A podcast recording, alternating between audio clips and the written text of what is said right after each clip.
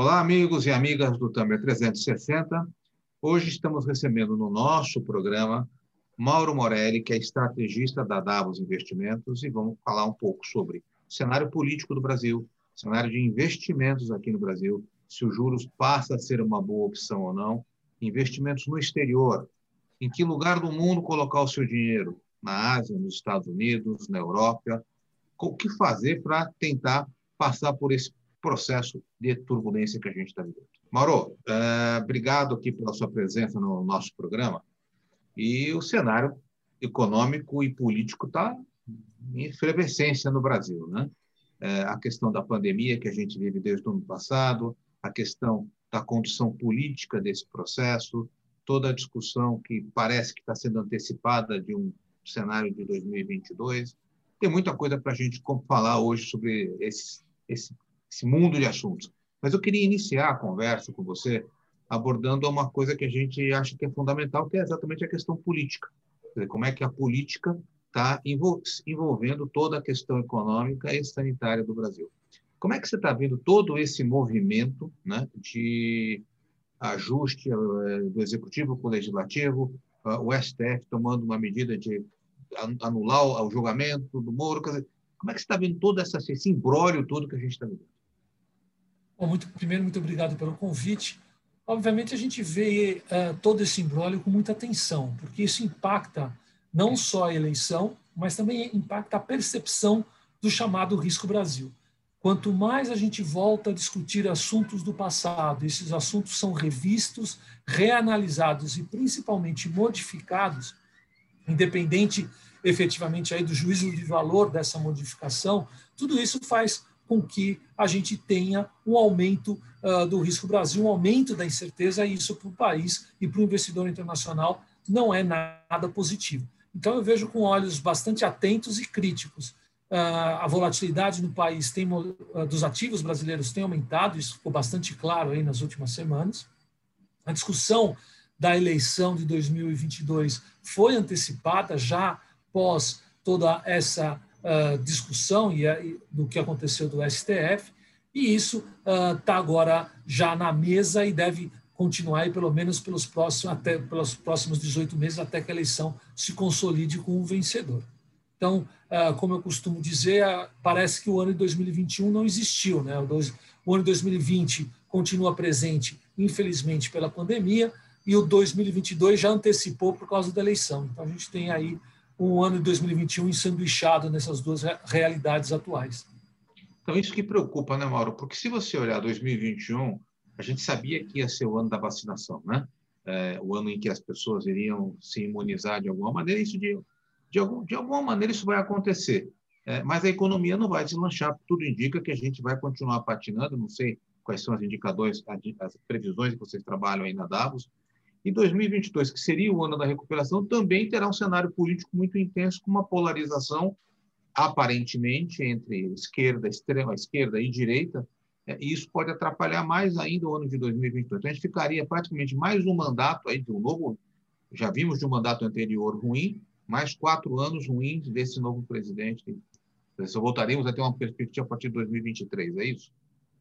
Olha, esse seu cenário é possível. Eu acho que ele ainda hoje é um pouco pessimista demais, mas sim é bem possível.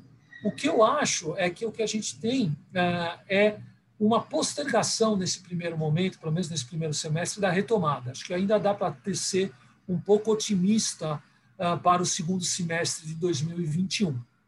2022 vai depender, sim, do ruído político e como isso for alinhado. Uh, então, talvez a gente tenha uma situação um pouco mais complicada, principalmente no segundo semestre. Então, talvez, ainda tentando uh, ser um pouquinho mais otimista, no, segundo semestre desse ano e o primeiro semestre do ano que vem, talvez a gente possa ter um crescimento melhor. Uh, e lembrando, né, quer dizer, não foram só os últimos anos muito ruins, foram a última década. Né? A gente teve mais uma década perdida que terminou uh, em dezembro do ano passado, no qual o Brasil não cresceu nada. A gente tem exatamente o mesmo PIB de 2010, o que é extremamente alarmante e era muito importante que as pessoas entendessem isso e valorizassem isso no momento onde a pandemia, aí a gente torce para que isso ocorra o mais rápido possível, e a pandemia ficasse para trás. Então, é, antes de entrar no mercado financeiro, tem uma coisa que eu costumo falar, que um país não quebra, quer dizer, ele pode até quebrar, mas é, um país empobrece, né? É, e o que nós estamos vendo nesses últimos 10 anos que você comentou é um brutal empobrecimento do país. Quer dizer, é, as pessoas estão consumindo menos, estão viajando menos, estão se educando menos. Dizer, essa é uma situação que preocupa e a gente tem que virar isso. E é um movimento não é só não é só dos políticos, é da sociedade como um todo. Né? Concordo totalmente. Obviamente, isso é uma discussão extremamente importante. Ela só não é mais urgente porque estamos vivendo uma pandemia. Então, a pandemia domina com razão toda a discussão. Mas, como eu disse, passado esse momento, a gente imagina que isso vai acontecer ainda esse ano, a gente tem que discutir várias coisas entre, entre, essa, entre elas, essa que você colocou muito bem. E assim, a gente tem vários exemplos no mundo que isso acontece. Né? A Argentina, aqui do lado, Lembrando, no início do século passado, a Argentina era uma das cinco maiores economias do mundo.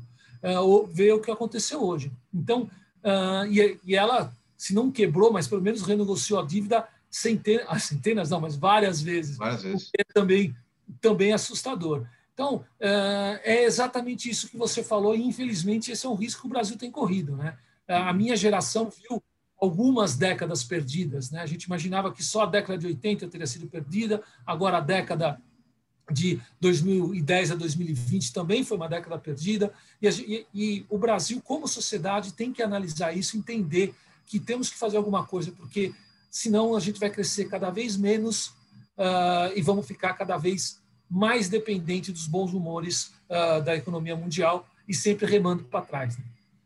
Agora, Mauro, falando um pouco assim da, da, do universo do, do, dos investimentos, tá? A gente está percebendo um movimento do Banco Central ele trouxe essa taxa de juros de 14 e alguma coisa para 2%, a menor da história do, do país. Parece que houve um certo arrependimento, uma má avaliação, e começa a ter um movimento de subida de taxa de juros. Né? É, e foi até acentuada, 0,75 na última reunião do Copom. É, primeiro, você acha que essa, esse movimento é um movimento que veio para ficar? Até onde ele vai? E, e quanto isso impacta a, a orientação que você dá na montagem da carteira de investimento aí das pessoas que estão com o dinheiro alocado na Davos? Olha, a discussão se o 2% era correto ou não é uma discussão longa e eu diria até meio acadêmica, tá? Mas uhum. todo mundo concorda que aquele 2% não era um número sustentável. Por quê? Porque o juro neutro no Brasil é alguma coisa perto de 6. Então, realmente, a gente estava muito abaixo do juro neutro. Se era justificável ou não, se era prudente ou não estar tão abaixo, aí a gente pode discutir em outra oportunidade. Mas era claro que sim, em algum momento a gente deveria retornar uh, para o juro neutro, próximo ao juro neutro, e é isso que aconteceu esse ano. O Banco Central foi, na minha opinião, uh, muito correto, ele aumentou 0,75 uh, para tentar minimizar o impacto fiscal que a gente tem visto, já adiantou que na próxima reunião deve subir pelo menos mais 0,75, então ele já deu um choque pelo menos no, na curva de juros de 1,5, que é bastante positivo. Eu acho que isso sim veio para ficar. A gente vai estar tá, uh, convivendo com o aumento de juros aí, pelo menos até o final do ano, no que eu chamo a primeira parte desse ciclo de alta.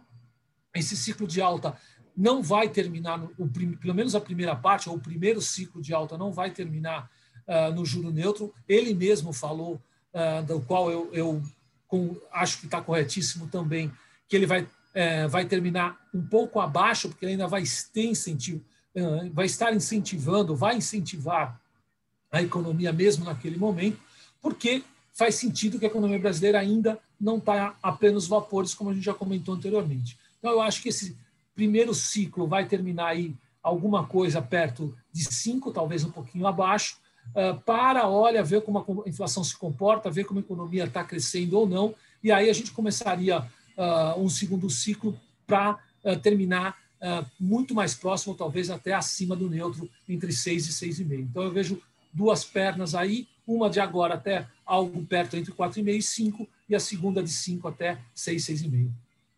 E isso vai se achar, na sua opinião, quer dizer, hoje o investidor tem que olhar, então, uma aplicação mais pós-fixada, esperando uma, uma subida dos juros, uma pré, como é que você vê, como é que isso afeta a vida do investidor uh, que está, nesse momento, procurando alternativas em renda, em renda fixa?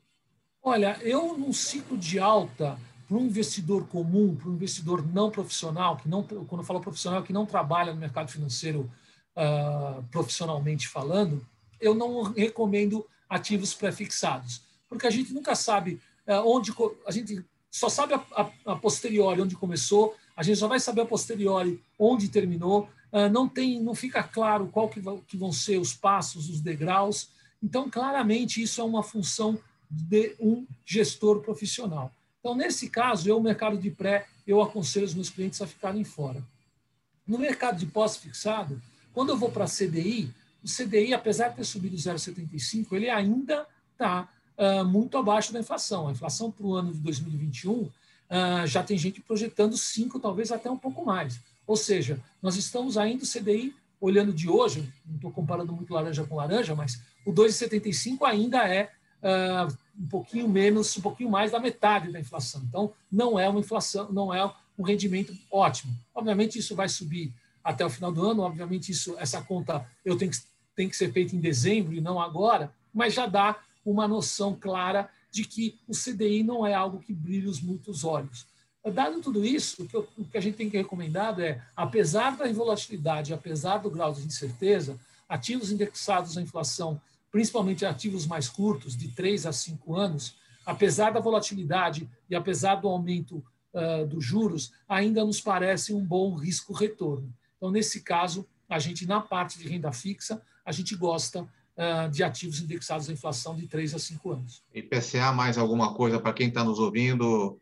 procurar um título atrelado ao IPCA, mais uma taxa de juros, no máximo 4, 5, 3, 4 anos. É isso? É isso aí.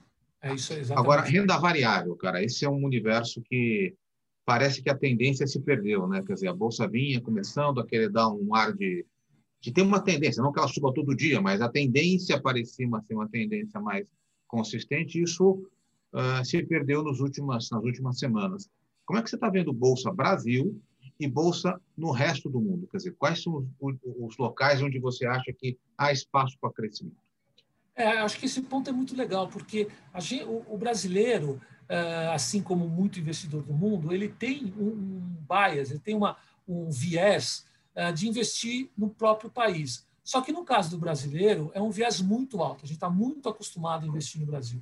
E hoje em dia, isso já não é uh, justificável. A gente tem vários fundos, várias opções de investimentos globais. E quando a gente fala em bolsa, a gente tem, deve, quase deve ser um assunto obrigatório, a gente vê a possibilidade de investir uh, no, em risco acionário fora do país. E aí, se a gente olhar para fora, a gente vai ver que as, tem algumas oportunidades que são interessantes, principalmente na Ásia, toda a transformação que a China está ocorrendo, crescimento. A China está a passos largos para se tornar a principal economia do mundo e quem investir lá uh, pode surfar um pouco essa onda, essa transformação, então algo tem que ser analisado. O Sudoeste Asiático é, um, é uma, uma, região emergente muito importante uh, que tem surfado também a onda de tecnologia, seja com componentes, seja com empresas de internet. Uh, então, também é algo interessante. Então, se a gente olhar para isso, a gente fica muito ou pelo menos um pouco mais otimista para ativos em bolsa. Tá? Então, eu efetivamente gosto muito desse tipo de investimento. No Brasil, concordo com você. No Brasil, a situação complicou bastante por tudo que a gente já falou: inflação, juros, política, pandemia, principalmente, uh, e o cenário ficou um pouco mais conturbado. A vantagem desse momento é que os preços estão bastante atrativos. Então, se você olhar uh, o preço da ação brasileira comparado com outras no mundo, você vai, vai ter vontade de comprar, mas é porque o risco também está bastante alto. Então, nesse caso específico, vale a pena olhar com lupa qual ação comprar, qual fundo comprar, qual gestor, uh, porque vai ser muita situação, como a gente fala no mercado financeiro, muito, muito stock picking, muito cherry picking. Eu vou ter que escolher com cuidado qual ação, qual ativo para investir nesse caso. Agora, para a gente encerrar nossa conversa, Mauro, é, já é possível comprar esse tipo de papel? Você falou Ásia, você falou é, ali o Sudeste Asiático, Estados Unidos também me parece que pode ser interessante. Você pode comprar esse papel hoje em reais aqui no Brasil? É, pode, é, pode. Sem correr o risco cambial? É, possível isso? Pode, você pode escolher, inclusive, se quer ou não correr o risco cambial, se quer investir uh, na, nos Estados Unidos, na Europa ou na Ásia. Uh, várias plataformas de investimento disponibilizam isso, vários bancos disponibilizam isso um fundo brasileiro normal que, em vez de comprar ações na B3, vai comprar ações em Nova York, em Paris, em Hong Kong e assim sucessivamente. Então, sim, isso está extremamente disponível, muito simples, muito fácil, muito acessível e que o investidor tem que olhar com bons olhos essa opção. E você pode escolher, escolher o índice ou você pode escolher até setores de economia Tem, tem, tem para todos os gostos. Uh, tem setor, tem setor tecnologia, tem setor uh, regional, não setor, mas tem fundos regionais, você tem fundos especificamente focados uh, na, na China, por exemplo. Então, sim, você tem todas essas alternativas e você tem um leque muito interessante de fundos. Fundos mais próximos do índice, menos próximos, fundos mais atrelados à renda fixa, se não quiser correr risco de ação, fundos mais do que a gente aqui no Brasil chama de uh, fundos multimercados, internacionalmente é conhecido como hedge funds, fundos que correm risco cambial, que não correm risco cambial. Então, isso tem que estar realmente uh, no leque, no menu de opções de investimento para o investidor brasileiro. Tá bom, Mauro. Eu queria agradecer muito aqui a sua participação no nosso programa. Acho que a gente tem que falar um, um outro programa só dentro da parte de investimento no exterior. E já fica esse convite para uma próxima oportunidade. Obrigado, viu, Mauro? Um abraço. Prazer, um prazer, estou sempre à disposição. Eu que agradeço. Felicidades.